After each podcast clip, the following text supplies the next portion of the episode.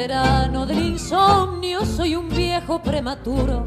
Se me cansan las palabras, no es una forma de hablar. Tengo una viola italiana, cuando hay hambre no hay pan duro. El Mario me la endereza, pero se vuelve a doblar. Para agarpar el casorio y el anillo vendí el coche.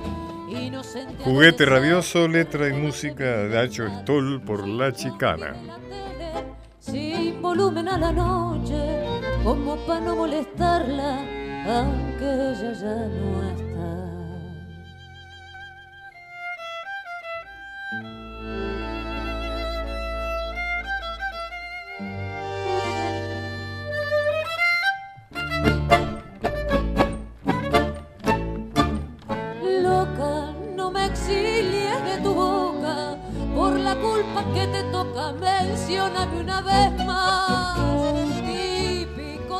Bueno, ¿cómo les va a todos? Bienvenidos otra vez. Acá estamos otra vez juntos para recorrer estos caminos y hoy vamos a ir hacia el tango, especialmente hacia el tango joven. Yo quiero saber si existe el tango joven y qué es el tango joven y por qué hay un tango joven.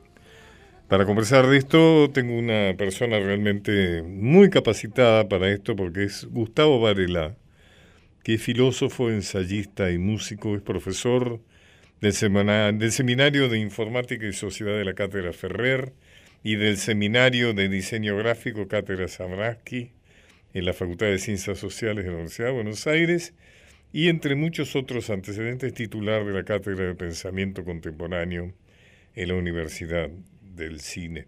¿Cómo le va, Varela? Muchas gracias. ¿eh? ¿Cómo le va, Pacho? Gracias a usted por, invitarme. Eh, bueno, ya me escuchó la, pregunta. ¿Hay un tango joven, Varela? Hay un tango que viene de los. que ya tiene 25 años en la actualidad, que viene de los de fines de los 80 y comienzos de los 90 y que se fue puliendo y creciendo a lo largo de estos de este cuarto de siglo este, y, y en particular desde el 2002, 2003 en adelante con mucho más énfasis hay una enorme cantidad de instrumentistas de una calidad extraordinaria porque no son orejeros, como se los llamaba antes a, muchos de los instrumentistas, sino que son eh, gente que ha estudiado en conservatorios, en muchos casos en conservatorios clásicos y después devenido en músicos de tango. Hay voces que son muy buenas, a pesar del rock, a pesar del pop, es decir, a pesar de todo, una trama de la cultura popular que se lleva las muy buenas voces también a su rincón. Eh, desde hace unos 20 años hay jóvenes que han elegido el tango como forma de expresión y también lo llevan adelante. Y también hay poetas eh, que van tratando de tejer una nueva línea argumental para las letras que tenga que ver más con este presente y no tanto con aquel otro pasado tan, este, tan potente que tuvo el tango. Eh, bueno, como ejemplo vamos a escuchar ahora por Lidia Borda eh, una letra de un clásico como es Mansi, pero la música de un nuevo como es el Tata Cederón.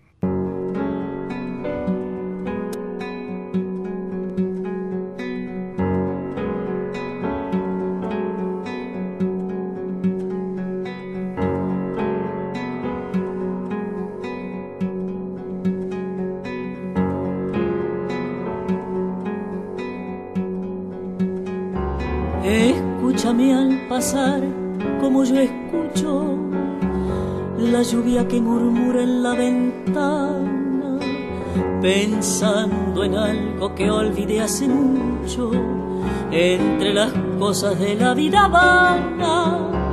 Escúchame también como si oyeras esa canción que se enredó en tu vida y que vuelve de pronto sin que quieras y que es más triste cuando no se olvida y piensa que mi voz es tu voz misma y que murmura lo que ya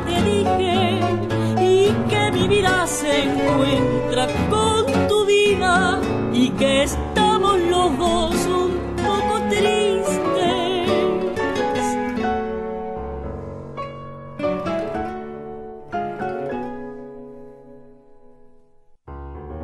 Aquí estoy junto a ti, toma mi mano, no me preguntes para qué venido.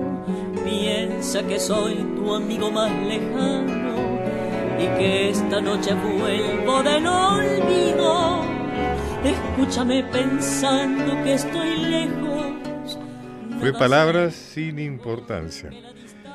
Eh, Gustavo Varela, eh, nuestro invitado, eh, ha escrito un libro que se llama Tango y Política, editado por Ariel. El subtítulo es Sexo, Moral, Burguesía y Revolución en Argentina. Y el comentario del, libro dice, el, el cimiento del tango es la vida política argentina, de todo el tango, no de una parte o de algunas composiciones. Por eso no es uno, sino muchos discontinuos de tramos diferentes Nace con cinturas apretadas y lascivas en la década del 1880 con el Estado argentino moderno. Se vuelve canción en 1916, Sentencia Moral, Madre y Esquina con Irigoyen y el pueblo en el poder. Hasta 1955, cuando Perón es derrocado, el peronismo sufre un exilio interior y Piazzolla inventa otro tango más complejo, más abstracto. Esto va en línea de, bueno, de, recordemos que Varela es filósofo, ensayista, además de músico, ¿no es cierto? Porque, por ejemplo, ha acompañado a Argentino Ledesma en sus presentaciones. Pero el Seminario Virtual Historia Social y Política del Tango Argentino en Flaxo, es decir, que es usted un pensador, digamos, ¿no? sobre el tango. Cuéntenos, Varela.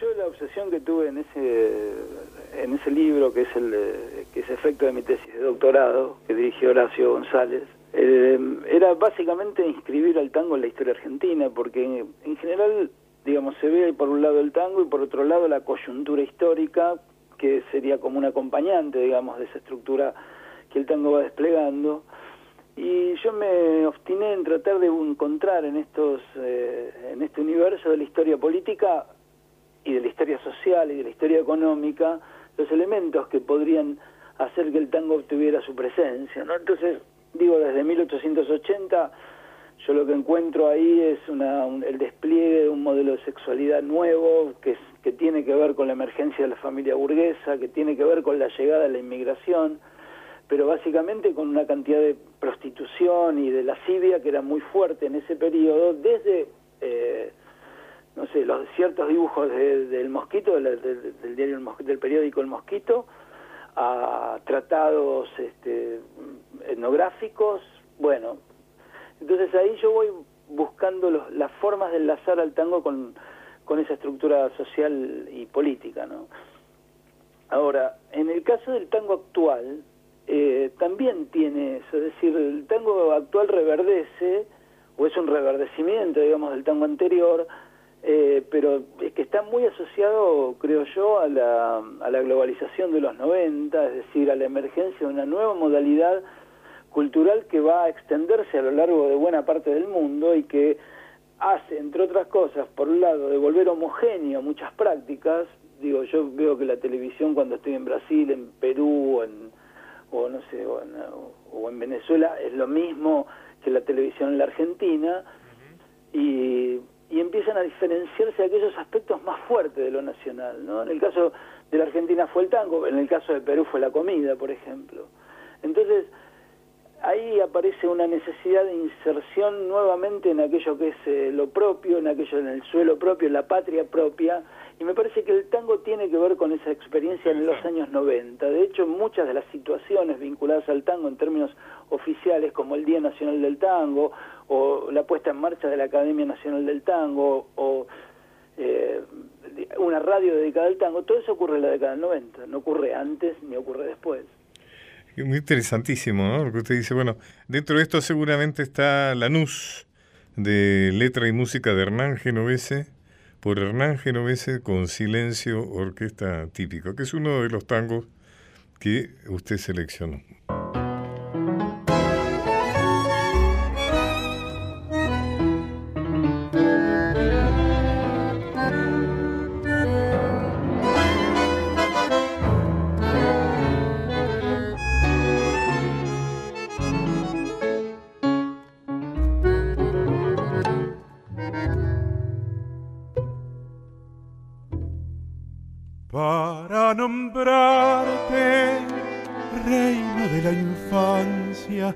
Que me ha quedado siempre en la mirada. He elegido esta clara madrugada donde hacia el sur se acorta la distancia. Tomar el rumbo de tu esquina vieja hasta un confín de luna y almacén y desandar la calle despareja al compás de la queja desvelada del tren. Pudo ser otro el cielo, pero es este donde las almas pueden mirarse a contraluz y aunque corran mis pasos de este a oeste, siempre estarán pisando las calles de Lanús, porque hay una poesía de mate y de malvo. Que Hernán Genovese, muy buen cantor, ¿no? Y además con una dicción muy clásica en la línea de lo que usted dice, ¿no, Genovese? ¿no? Que el, tango de alguna manera Varela es ustedes eh, la idea de que el tango es también una forma de afirmar lo propio, lo nacional ante este embate de lo global, ¿no? Sí, me parece que eso, eso propio emerge como por sí mismo casi, como si fuera una necesidad frente a ese embate, sí. Claro, o sea, en algunos eh, no tanto la necesidad de hacer algo nuevo, eh, en otros eh, volver a lo clásico, ¿no? A reafirmar lo realmente la, la especificidad del tango, ¿no? Bueno, también en este periodo es que aparecen, por ejemplo, la Orquesta Escuela, que dirigía Balcarce, que lo que intentan mostrar y enseñar a los diferentes músicos, hacen un concurso, ingresan, no sé, cerca de 20 músicos que forman una orquesta típica y tocan los diferentes estilos del tango. Entonces se les enseña a tocar esos estilos que en muchos casos eh, las, las músicas no están escritas, no están escritos los arreglos, en algunos otros sí están puestas las partes para cada uno de los instrumentos, pero en otros hay que hay que trabajar con el disco y empezar a coserlo nuevamente y, y tratar de reconocer qué es lo que hace el violino, qué es lo que hace el cello, ¿no? Entonces, todo eso brinda la continuidad de una tradición que el tango tuvo, que claro que tenemos los discos, pero que cuando uno los escucha en vivo ahora con esos arreglos, digo, yo tengo 55 años, participé muy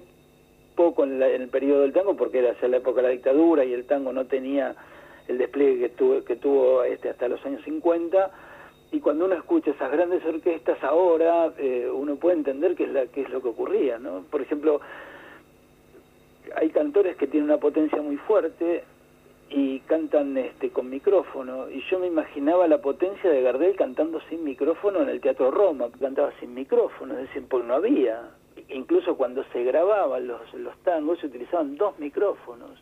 Yo tengo más años, yo tengo más años que usted. Y recuerdo que había un crítico musical hace mucho tiempo, muy respetado, se llama Jorge Durbano, y que decía que Gardel hubiera sido un gran tenor, ¿no? Que tenía toda la, la capacidad como para haber sido un gran tenor, si se lo hubiera propuesto. Sí, sin ninguna duda, y por suerte fue un hombre del tango. sí, sí, sí. Una claro. de Maradona para nosotros. Escúcheme, estimado Varela, muy interesante, ¿no? Todo lo que usted dice. Eh, ¿Hay algún lugar donde se puede estudiar con usted? ¿Hay gente que se quiera acercar a usted? O, en fin, digamos, eh, para darle continuidad a esta charla. Mire, yo doy un curso virtual en Flaxo. Es virtual, es decir, que lo puede hacer cualquier persona en cualquier lugar. Este, que es eh, que ahora ya finalizó, pero el año que viene volvemos a hacerlo. Es la, ya llevan 12 cortes, hace 12 años que lo hacemos y ahí trabajo con toda la historia política del tango y con este también con historia musical del tango y vamos desde los comienzos hasta el tango del siglo XXI. Qué bueno, ¿y cuándo, cómo se entra en ese...? ingresan en flaxo.org.ar y buscan ahí en el buscador eh, Historia del Tango y ahí va a aparecer rápidamente el curso y si no yo voy a dar difusión en febrero de este curso, empezamos en abril, así que cualquiera que, quiere, que quiera averiguar puede, este, flaxo.org.ar, ahí puede averiguar. Flaxo es una institución muy prestigiosa de eh, pensamiento sobre todo sociológico, politológico. Eh, para los que no saben cómo se escribe, es como si fuera flaco con una S entre la C y la O, ¿no? Flaxo. Así, así es. Eh, el mail tallerestango.flaxo.org.ar. Perfecto. Bueno, Gustavo Varela, muchísimas gracias. ¿Y le parece bien que nos vamos con Mate Cocido, letra y música de Guillermo Fernández? Gracias a usted, Pacho. No, gracias a usted.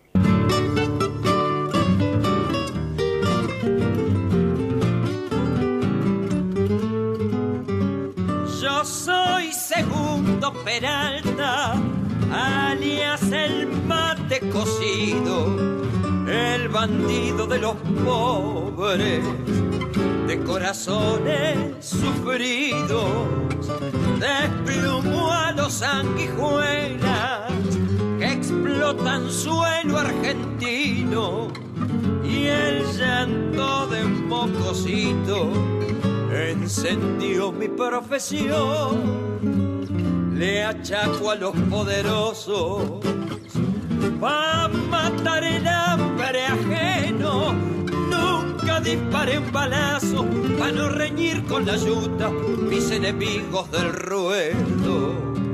Pero un día traicionera, una paica mal parida, dejó en mi alma una herida que hizo triza mi ilusión.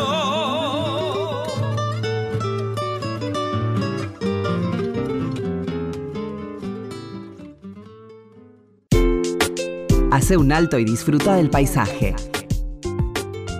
Los caminos de Pacho O'Donnell.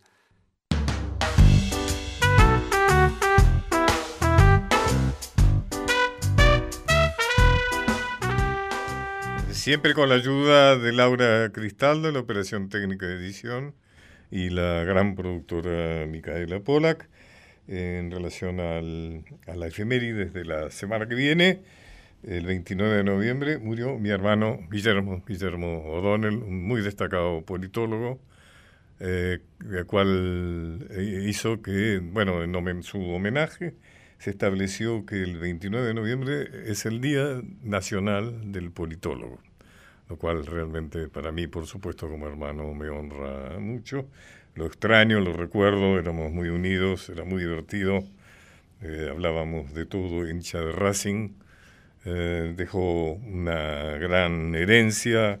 María O'Donnell, la muy reconocida periodista, Santiago O'Donnell, el editor de Internacionales de Página 12, Ignacio O'Donnell, que es un especialista muy relevante en el tema de las drogadicciones, em, em, Julia O'Donnell, una socióloga brasileña, Matías O'Donnell, un especialista en arte en Santiago de Chile, bueno, y su esposa, Gabriela Hipólito, una colega de él y una notable y muy, eh, eh, muy elogiable custodia de la memoria eh, de la obra de, Guillermo.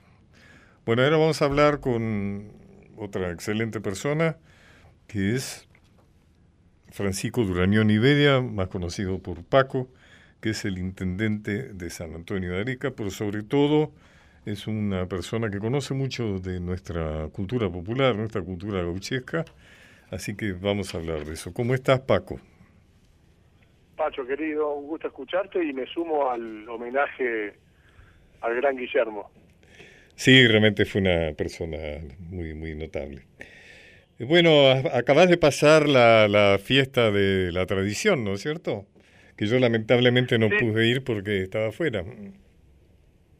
Exactamente, sí, sí, pero bueno, nos va a faltar la oportunidad para que nos acompañes o el año que viene, que es la edición número 79, o, o ya para el 2019, que vamos a estar transitando la número 80, eh, perdón, 90, eh, con todo lo que eso implica, y, y tirar la casa por la ventana, que tiene que incluir una presencia tan importante y tan eh, comprometida con nuestra historia como sos vos. Así que eh, yo tengo la, confianza que en los próximos dos años vas a estar acompañándonos en la fiesta de la tradición. Seguro.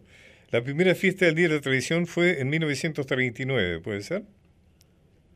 Exactamente, sí, así es. Dije mal, eh, recién dije que para el 2019 estaríamos festejando eh, la edición número 90, pero no, es la 80. Ah, no, no te quise corregir, sino que estaba leyendo acá una, un informe que me preparó mi, mi producción. Y, Pero es correcto, es como vos decís. ¿qué, qué tal, qué tal estuvo el desfile de gauchos? Y más, es muy, yo he estado otra vez y otras veces y realmente es muy impresionante, ¿no? Es muy emocionante también, ¿no? Sí, la verdad que estuvo muy muy linda esta edición, primero porque nos acompañó el tiempo durante Claro. todo el fin de semana, tanto de día como de noche.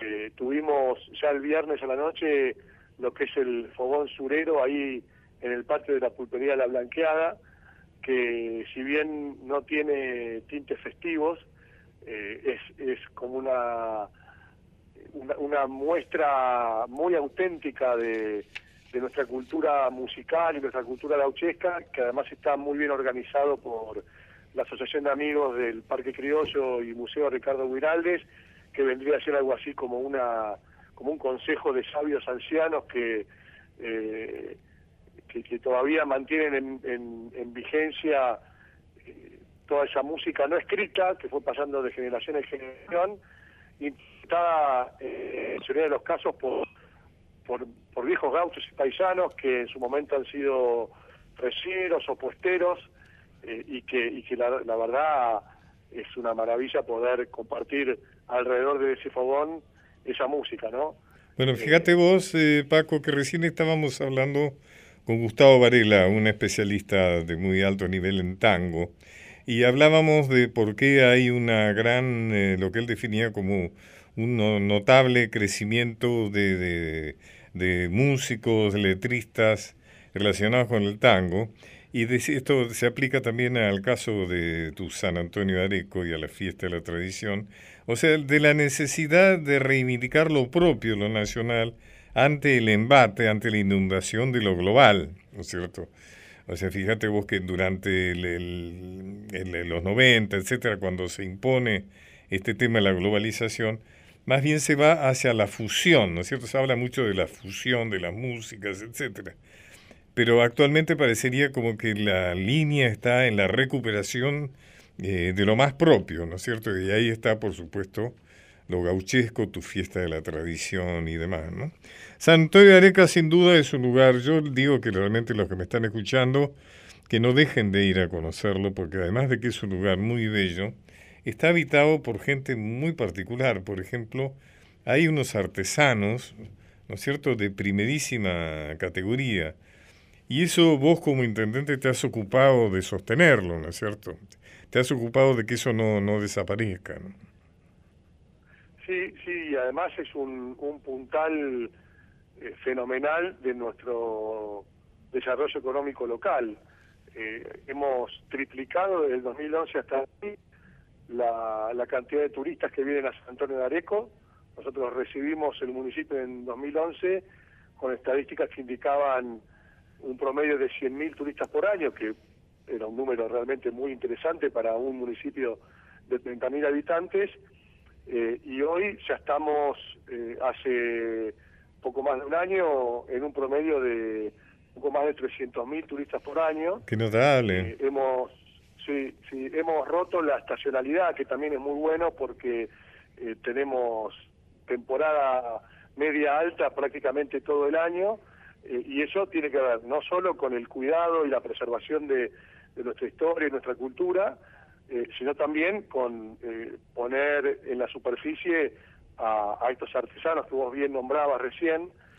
Acá hay una asociación de artesanos arequeros que tiene más de 40 años, donde participan ceramistas, hogueros, talabarteros, eh, por supuesto, Claro, porque esa- orfebres y plateros. Porque esa es la especificidad de la artesanía eh, arequera, ¿no? Es decir, que es la artesanía gauchesca, digamos, ¿no? Esos maravillosos es. trenzados de, de, eh, de los, de, de los frenos de los caballos o, o de los cabos de los, de los rebenques, ¿no es cierto? ¿no? Esas cosas que son realmente muy, muy, muy, muy notables. Pero además está la historia de San Antonio de Areco. Vos sos un gran estudioso, ¿no? De- te gusta mucho esa historia. Y alguna vez Y más cuando hablábamos... son tus libros. ¿Perdón? Y más cuando son tus libros. Este, Paco, eh, mm, hay muchas cosas que tienen que ver con nuestra historia ahí en San Antonio de Areco, ¿no? Eh, por empezar, Sí, sí, eh, todo el tema, bueno, eh, digamos, porque se supone que los que nos están escuchando lo saben, que eh, San Antonio de Areco ha sido la cuna de Ricardo Viralde, ¿no? el, el gran autor de Don Segundo Sombra. Eh, y Sí, eso... correcto. Y eso dentro de un ah, espacio donde han pasado muchas cosas que tienen que ver con nuestra historia. ¿no?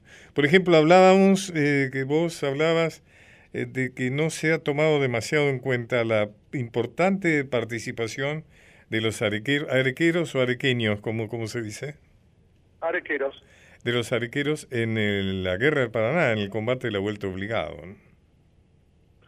Bueno, y estamos a, a un día nomás de, de esa importante fecha, ¿no? Que, que recuerda la batalla de, de Vuelta de Obligado, donde efectivamente, eh, como en toda la región, han participado muchos hombres y mujeres también de acá del Pago de Areco, eh, que con lo puesto y sus caballos, pero más que nada con su, con su coraje y, su comprensión de lo que estaba sucediendo y, por supuesto el, el liderazgo y la conducción de, de Juan Manuel de Rosas en esta zona de la provincia de Buenos Aires era muy fuerte.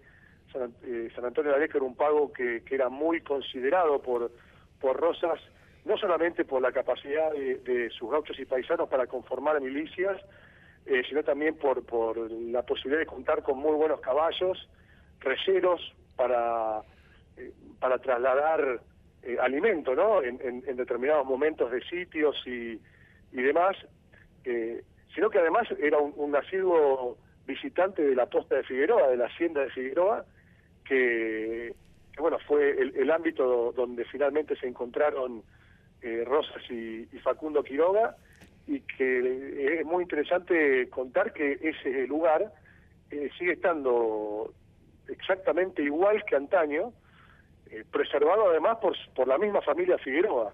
Ah, qué interesante. Es una... que- La Carta de la Hacienda de Figueroa tiene una importancia histórica muy grande porque en ella eh, Rosas, eh, digamos, Rosas eh, han conversado en Buenos Aires y Rosas ha tratado de convencerlo a Quiroga eh, de que no era conveniente dictar la constitución en, en esos momentos. O sea, se dice que Rosas estuvo en contra de dictar la constitución. No, Rosas consideraba que ese no era el momento adecuado para hacerlo. Él, pedía, él prefería tejer una serie de alianzas interprovinciales. Entonces, cuando se separan, Rosas considera necesario escribir los fundamentos que le ha dado a Quiroga y entonces envía un chasque para que le alcance lo que se llamó la Carta de la Hacienda de Figueroa, que lo alcanza a Quiroga en su camino hacia la muerte, ¿no es cierto? Porque Quiroga no volverá a ese viaje hacia el norte, será asesinado a su regreso, como se sabe, en Barranca Yaco, ¿no? Córdoba. Exacto, Pero es eso interesante eso de poder ir a San. Antonio de Areco y visitar esa histórica hacienda de Figueroa. ¿no? Sí, sí, que como te decía, sigue estando ocupada y es el- el- el- la vivienda de la familia Figueroa, que son los descendientes de aquel mismo que, que, que recibía con, con mucho gusto y orgullo a, a Juan Manuel de Rosas cuando, eh, cuando pasaba por aquí y, y se- en ese puesto, en esa hacienda. Es fascinante, preso- es fascinante imaginarse, ¿no? Ese diálogo en ese lugar que se conserva tal como era. Fascinante estar ahí, imaginarse el diálogo entre estas dos figuras tan importantes en nuestra historia, ¿no? Como, como Rosas y Quiroga. Tal cual, y además es más, más fácil poder imaginarlo, eh, ya que como vos bien señalabas recién, el lugar está intacto, está exactamente igual que en aquella época y, eso colabora con la imaginación. Eh, es, es, es, eh, el, el aumento del nivel de visitantes eh, que multiplicado por tres, ¿no? Desde el 2011 hasta hoy. Ha implicado seguramente también el desarrollo de cierta estructura hotelera o de albergues, ¿no? Sí, absolutamente, se ha duplicado también la, la cantidad de establecimientos hoteleros y, y gastronómicos y, y, permanentemente hay nuevos emprendimientos que lo interesante además es que en todos los casos acá no hay ningún emprendimiento turístico que, que sea de alguna gran cadena hotelera, sino que son todos emprendimientos familiares de familias de San Antonio de Areco que, trabajan y se ocupan personalmente del, desarrollo de sus emprendimientos, lo cual le da una característica pueblerina y artesanal interesante también a todo eso.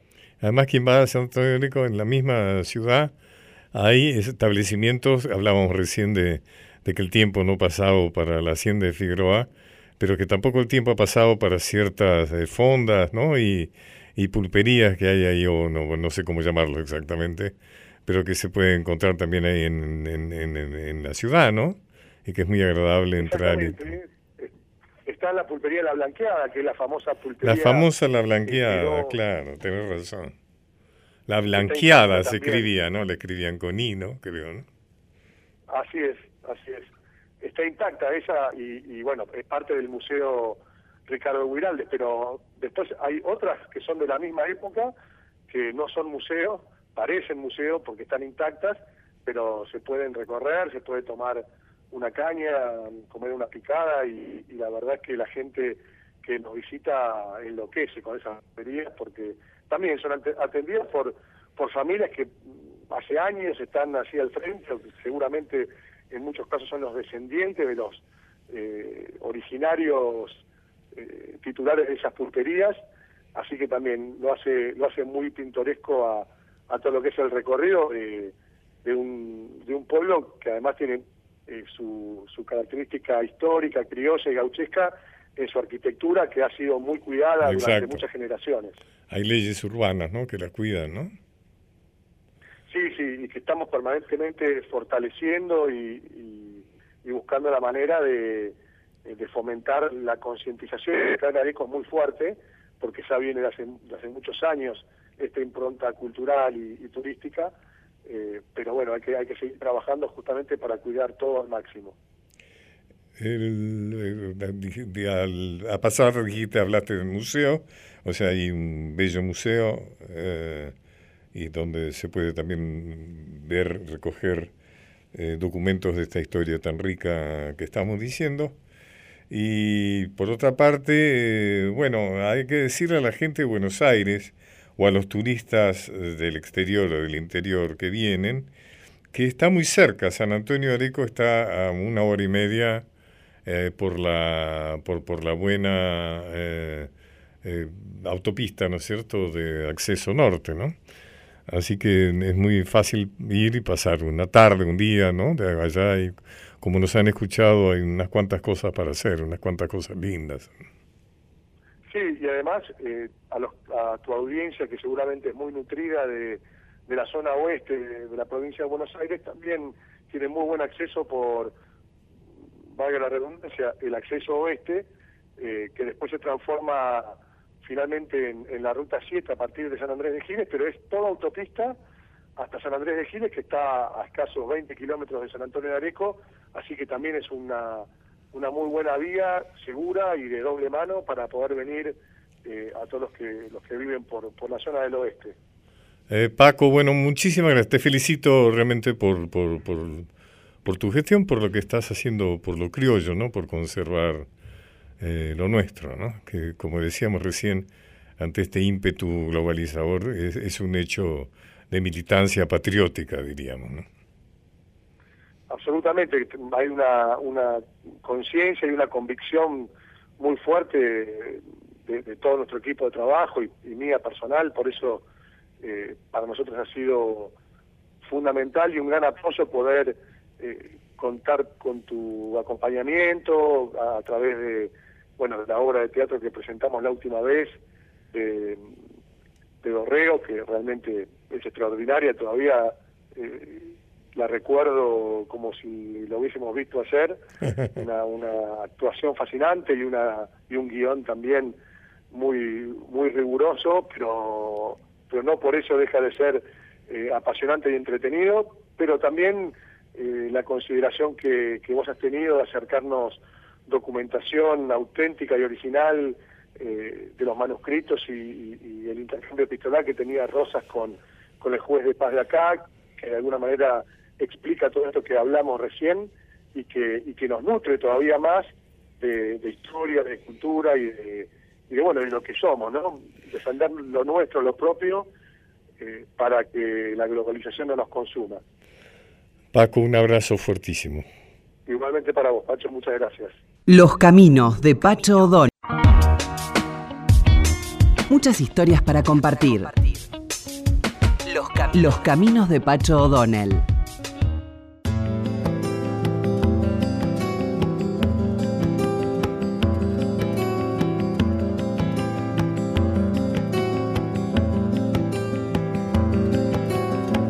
Noite de São João, noite de São João, para além do muro do meu quintal. Noite de São João, noite de São João, para além do muro do meu quintal. Do lado de cá lado de cá, do lado de cá, eu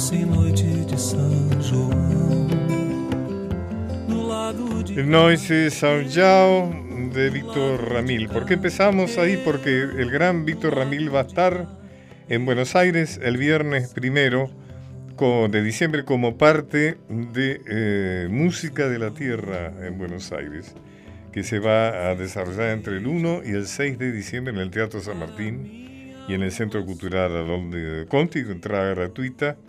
Y es un encuentro internacional eh, que anuncia destacados artistas de Brasil, Uruguay, Argentina, etc. Tonino Ferraguti, Fernando Cabrera, Gabo Ferra, Alegre Correr, Liliana Herrero, etcétera. Y estoy con uno de los organizadores, o el principal organizador, que es Carlos Villalba. Muchas gracias, Carlos. Qué linda idea esta, por favor. Este, bueno, muchas gracias por, por la invitación. Es un festival muy lindo, es un festival que tiene origen en Uruguay, que ya en Uruguay, en Montevideo, lleva en 2011. La, sí, la séptima edición acaba de concluir. Este, y desde el 2015 se realiza en Buenos Aires y es justamente, bueno, esta, este encuentro de músicos populares de Argentina, Uruguay y Brasil, como vos decías, de alguna manera la gran, la gran pampa, este, em, y, de alguna manera, bueno, esta confluencia de la música litoral, la milonga, distintos ritmos. ¿Cómo se han elegido los participantes? Bueno, los participantes se han elegido primero, digamos, por, por ser grandes artistas y también por un poco el, deseo de querer este, entrecruzarse, ¿no? de la voluntad de, mestizar. Em, y eh, bueno, todos tienen, digamos, bastante, digamos, este, interés en, lo que pasa en la cultura de las otras ciudades. Eh, en el caso de Liliana Herrero, eh, una, gran, una gran artista. Una gran artista y que además ha hecho, digamos, de alguna manera una continuidad de lo que ha hecho también Mercedes Sosa en relación a este cruce de, estéticas y de países, digamos, ¿no? De, establecer puentes entre las fronteras, cruces Qué los costados. Y eh, entonces eh, estamos recreando un encuentro que se hizo hace algún tiempo con Fernando Cabrera y Toniño Ferraguti que es de San Pablo, Fernando Cabrera de Montevideo, Uruguay. Eh, y entonces la idea es, no es que cada uno hace un segmento, sino que todos juntos construyen una totalidad, eh, que ese es un poco el, valor del... Lo escuchamos a Fernando Cabrera, la casa del lado.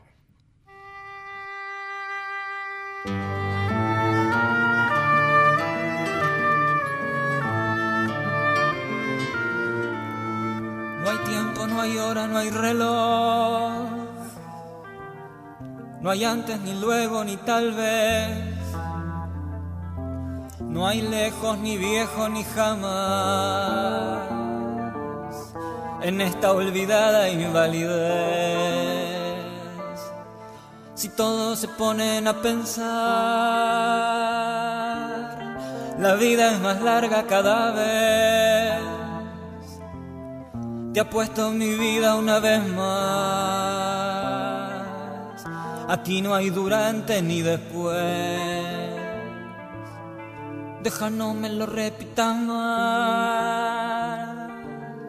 Nosotros y ellos, vos y yo. Que nadie se ponga en mi lugar. Que nadie me mida el corazón. La calle se empieza a Qué voz tan interesante. Sí, muy, muy particular, ¿no? Fernando Cabrera este, tiene, es un gran compositor uruguayo y hoy en eso, digamos, él aúna eh, no solamente la música, sino la letra, ¿no? Digamos, el, el contenido, este, ese diálogo que tiene con la, con la literatura y con la poesía, le da una voz singular, estética, pero también una voz al cantar, que es lo que vos decís que es eh, muy, muy, muy particular. Muy particular, muy reconocible. Estoy con Carlos Villalba, organizador de la música de la tierra en Buenos Aires. ¿Quién eh, te hace el aporte, digamos, quién financia esto? Esto está hecho a través del de, proyecto de mecenazgo cultural de la ciudad de Buenos Aires. En realidad, a través de ellos es que eh, conseguimos esa, ese apoyo, esa liberación impositiva.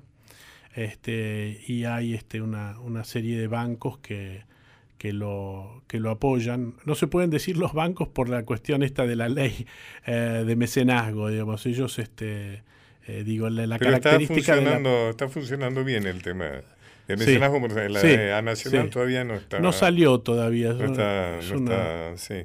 Eh, pero es una herramienta muy, muy útil, muy, sí, muy, muy, interesante, muy necesaria además, porque... Muy positiva. sí, ojalá que la puedan liberar pronto en, en Nación.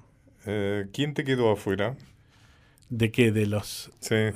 Mira, bueno, uno de los que quedó afuera para, para venir, justo, digamos, este fue un, un espectáculo que se llama Murga Madre, de Uruguay, justamente, que protagonizada por dos grandes murgueros, Pinocho Rutín y Pitufo Lombardo. Y Pinocho Rutín está con un problema de salud, Mm. este, no grave, pero, pero inconveniente, y bueno, y no, no hemos podido tener la presencia este, esta vez, pero bueno, hay una cantidad enorme, felizmente, de artistas este, de, de, de los tres, de, los de los tres países, este, con que se podrían seguir armando y armando programaciones y cruces y, y, además se ha hecho como natural, ¿no? Ya, digamos, esto no, ya no hay una dificultad de lenguaje, no hay una dificultad...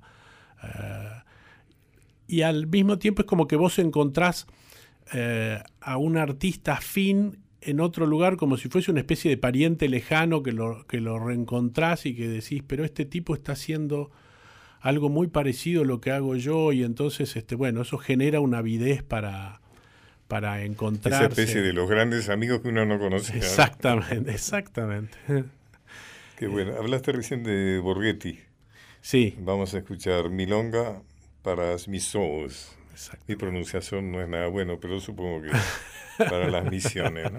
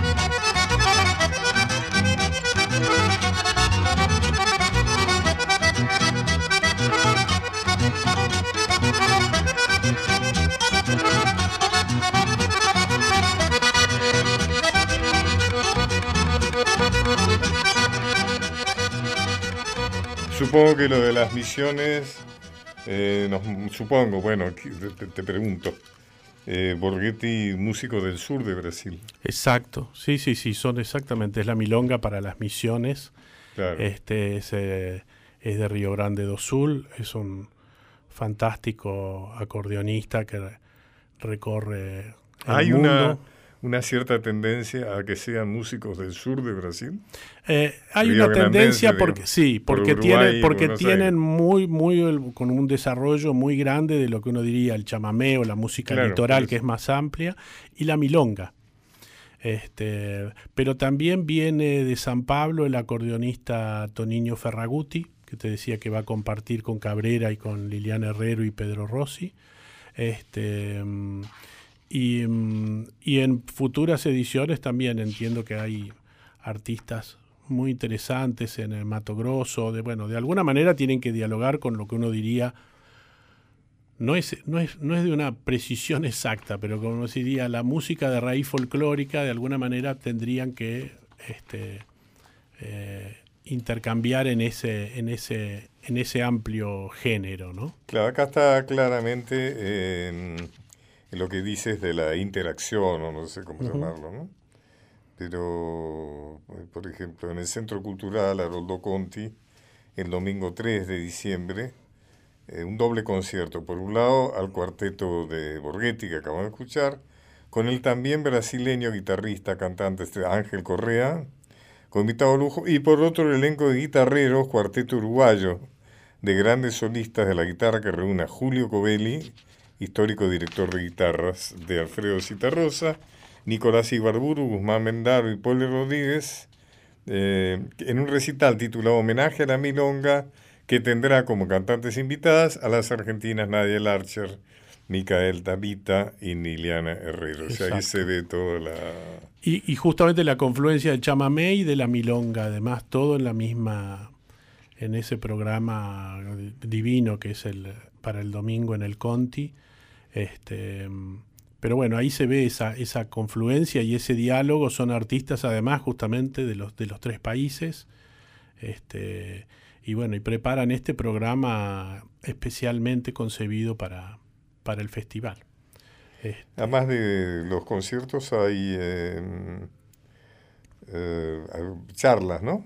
Por Sí. ejemplo, el martes 5, diciembre a las 19, se realizará una charla para todo público a cargo de Liliana Herrero y Pedro Rossi, exacto. titulada Música, Memoria e Identidad. Y esto en La Minga. ¿m? Sí, sí, sí, sí, utilizamos algunos lugares. Todas las actividades son gratuitas. En el caso de los talleres se tienen que inscribir.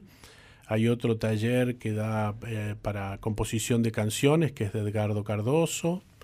Eh, y un tercero que da Luis Carlos Borges, que da este, en la eh, renovada Casa de la Lectura, este, ahí en, en Villa Crespo.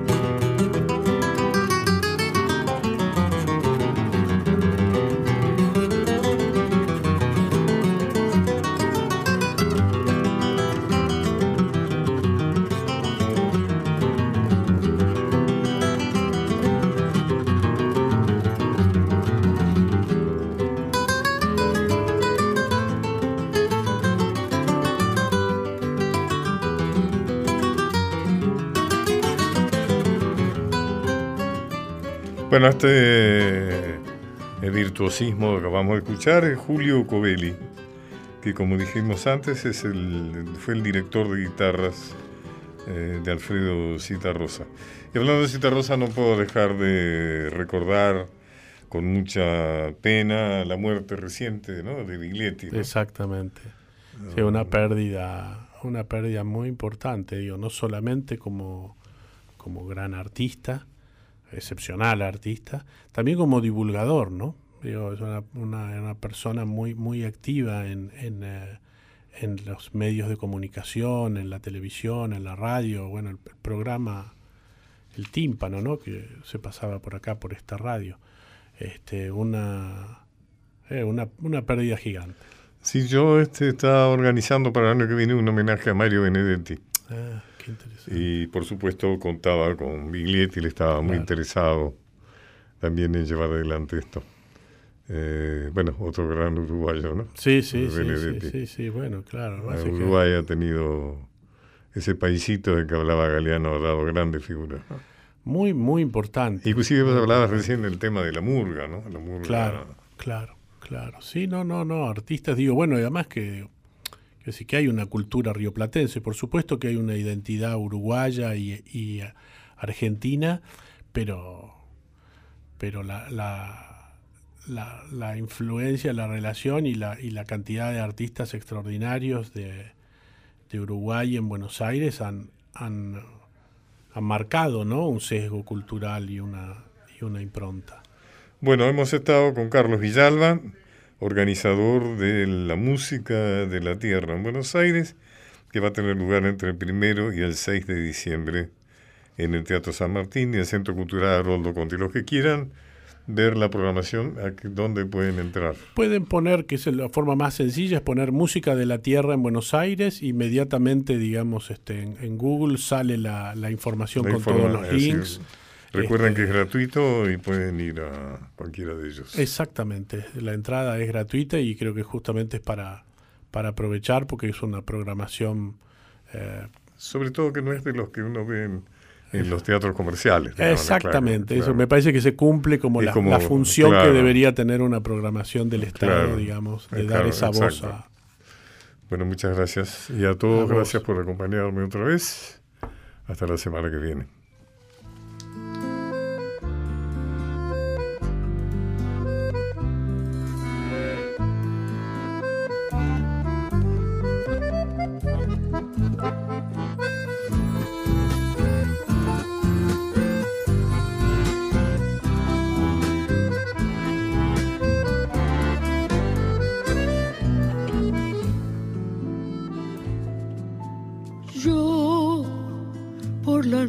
Negra de tus cabellos.